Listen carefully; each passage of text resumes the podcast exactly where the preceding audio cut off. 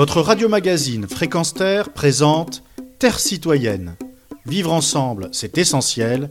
Une chronique animée par Pierre Guelf.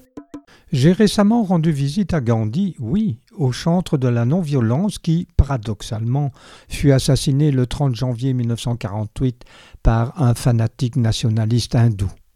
Gandhi est statufié dans un petit parc de Molenbeek. Vous savez, c'est cette cité bruxelloise rendue tristement célèbre pour avoir été le foyer de quelques terroristes islamistes dont le procès se déroule actuellement dans la capitale de l'Europe à l'occasion des attentats du 22 mars 2016.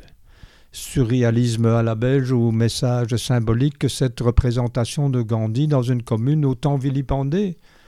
Gandhi, c'est aussi la lecture attentive de son autobiographie ressortie d'une étagère poussiéreuse puisque publiée en français par les presses universitaires de France en 1950. Alors avocat en Afrique du Sud, Gandhi comprit que son destin était de retourner en Inde. Cependant, avant ce retour, il accomplit différentes missions et se mit à lutter contre le superflu et à consacrer toute son énergie à différentes causes politiques. Il lisait Tolstoï, le pacifiste, et retourna dans son pays natal où il organisa la résistance passive contre le gouvernement anglais, participa à des conflits sociaux, lança une grève générale, promut la désobéissance civile, la non-violence et la non-coopération. Gandhi tint en échec les Britanniques par sa tactique, ses surprises, sa prodigieuse influence sur la population. C'était à la fois un adversaire terrible et quelqu'un avec qui l'on pouvait causer.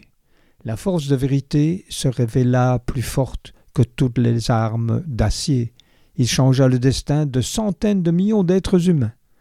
Dans les dernières années de sa vie, Gandhi fut pacificateur et médiateur dans le conflit entre hindous et musulmans. Il finit par donner sa vie pour la paix de l'Inde, pour la réconciliation religieuse et pour la tolérance. En regardant cette stèle du Mahatma, c'est-à-dire la grande âme en sanskrit, je me dis que si la culture de la violence entretenue par la propagande militariste, par les films, la littérature, les vidéos guerriers, avait été remplacée par la culture de la fraternité universelle, aujourd'hui, il n'y aurait pas de procès consacré aux attentats du 22 mars 2016, si ces jeunes Molenbeekois avaient lu l'autobiographie de Gandhi, ils auraient certainement été convaincus qu'il y a moyen, par la technique de la non-violence, de mettre à bas des régimes antidémocratiques, voire dictatoriaux.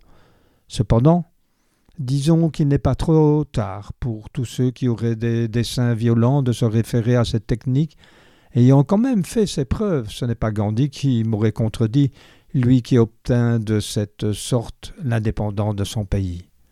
Durant ce temps, un lointain descendant des Nehru Gandhi effectue une marche symbolique de centaines de kilomètres dans l'Inde du XXIe siècle, et il en appelle à un retour à la politique de son illustre ancêtre.